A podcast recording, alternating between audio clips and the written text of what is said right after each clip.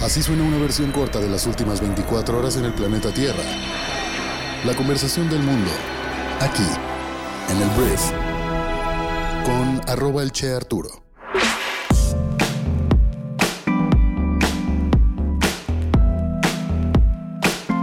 Muy buenos días, bienvenidas, bienvenidos a esto que es el brief para este martes 17 de octubre. Yo soy Arturo Salazar, soy tu anfitrión y uno de los fundadores de Briefy y en este podcast vas a informarte con un resumen de las noticias que debes conocer el día de hoy para ser una persona bien informada. Muchísimas gracias por estar aquí y vamos a comenzar con esto que es el brief. Arranquemos hablando de Claudia Sheinbaum, porque mira, la virtual candidata de Morena a la presidencia del año 2024 ayer recibió una instrucción por parte del INE que ordenó a Morena y a Claudia Sheinbaum suspender su gira por el país llamada La Esperanza nos une, por considerar que son actos proselitistas prohibidos en la ley que podrían recaer en actos anticipados de pre-campaña y campaña. Por unanimidad, los tres consejeros de la Comisión de Quejas determinaron que podrán realizar encuentros con militantes en espacios cerrados, sin mensajes para posicionarse como aspirante presidencial o partido y sin hacer propuestas de gobierno. De lo contrario, la autoridad advirtió que también cancelará dichos eventos. Los consejeros Claudia Zavala y Arturo Castillo coincidieron en que los encuentros de la coordinadora de la defensa de la transformación, que se convertirá en candidata de Morena a la presidencia, se han convertido en eventos masivos abiertos a la ciudadanía, no solo a los militantes con tintes proselitistas y electorales, no netamente partidistas como deberían ser en este momento, pues no han comenzado las precampañas ni las campañas. Incluso criticaron, la misma Sheinbaum reconoce en sus discursos que el INE ha establecido ciertas restricciones para estas actividades partidistas, pero no le importa y las transgrede. Los consejeros aseguraron que las limitantes no las inventó la autoridad electoral, sino que están establecidas en la Constitución y las leyes electorales. Hablemos ahora del presidente Andrés Manuel López Obrador que designó a Miguel Ángel Maciel Torres como nuevo secretario de Energía. El funcionario sustituye en el cargo a Rocío Nale, quien renunció a la secretaría para buscar la candidatura de Morena al gobierno de Veracruz. El nuevo titular se desempeñaba como subsecretario de Energía en la misma dependencia federal. El presidente anunció el nombramiento a través de sus redes sociales, en donde publicó un mensaje acompañado de una foto con el nuevo secretario en su despacho en Palacio Nacional. Hablemos de las noticias más importantes del resto del mundo y voy a empezar hablando de el presidente de Estados Unidos, Joe Biden, que realizará el miércoles una visita de solidaridad a Israel tras el ataque del grupo islamista palestino Hamas, anunció el secretario de Estado Anthony Blinken. Blinken habló tras una reunión nocturna de cerca de 8 horas en el Ministerio de Defensa con el primer ministro israelí Benjamin Netanyahu en la segunda visita del alto diplomático desde el ataque de Hamas el 7 de octubre. Blinken dijo además que Estados Unidos dio garantías a Israel de trabajar para traer asistencia extranjera a la empobrecida y bloqueada franja de Gaza al tiempo que Israel se prepara para una ofensiva terrestre contra el territorio bajo el control de Hamas. El presidente Vladimir Putin, presidente de Rusia, llegó a China, donde se reunirá con su homólogo Xi Jinping.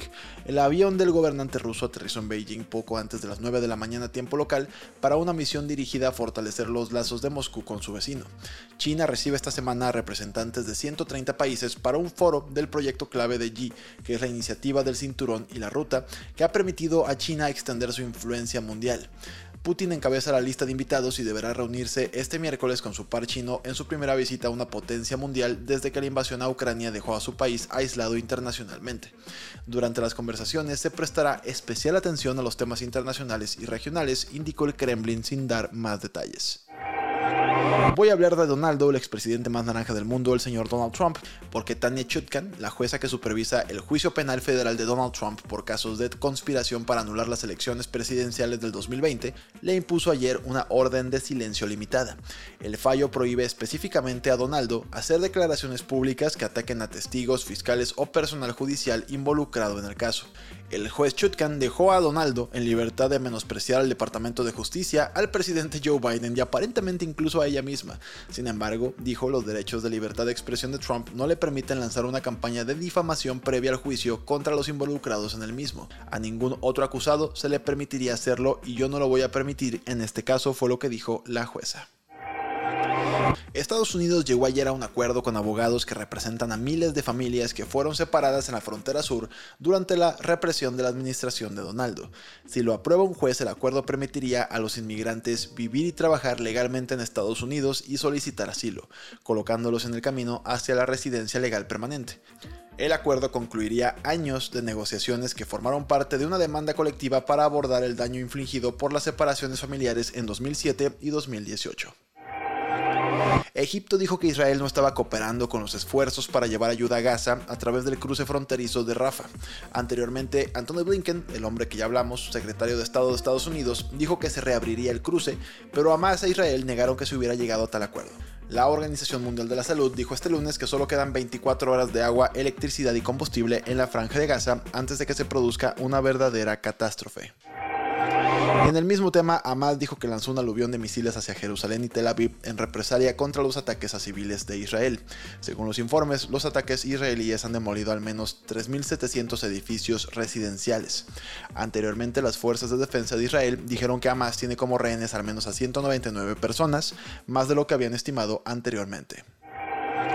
Una coalición pro-Unión Europea encabezada por Donald Tusk, expresidente, obtuvo la mayoría de votos en las elecciones de Polonia, según resultados parciales publicados el lunes. El partido gobernante Ley y Justicia del país está a la cabeza, pero no obtuvo la mayoría. El país ahora parece dispuesto a dar un bienvenido giro centrista. Bélgica elevó la alerta terrorista en Bruselas al nivel más alto después de que un hombre armado, que sigue prófugo, matara tiros a dos suecos en la capital. Las autoridades dijeron que estaban tratando el incidente como terrorismo y posteriormente Francia reforzó sus controles fronterizos. Las víctimas fueron asesinadas a 5 kilómetros de un partido de fútbol entre Bélgica y Suecia que fue suspendido en el descanso. Los futuros del petróleo cayeron por debajo de los 90 dólares por barril ante los informes de que Estados Unidos aliviaría las sanciones a la industria petrolera de Venezuela. La administración Biden aceptó el acuerdo con la condición de que el gobierno autoritario del país permita unas elecciones presidenciales competitivas y supervisadas en 2024, según el Washington Post. El precio del petróleo ha aumentado desde que estalló la guerra entre Hamas e Israel. Para terminar voy a decirte que el Comité Olímpico Internacional votó a favor de incluir el cricket en los Juegos Olímpicos de 2028 en Los Ángeles. También se incluirán squash, lacrosse, béisbol, softball y fútbol americano de bandera, una versión sin contacto del fútbol americano si no sabes qué es. El cricket es el segundo deporte más popular del mundo, pero no ha aparecido desde París en 1900. Su reintroducción podría atraer a más espectadores del sur de Asia, lo que podría aumentar los ingresos de los Juegos, por supuesto. Esta fue la conversación del mundo para este martes. Espero que te genere mucho valor y grandes conversaciones. Una vez más, gracias por compartir este podcast con tus amigos y familiares y nos escuchamos el día de mañana en la siguiente edición de esto que es el brief.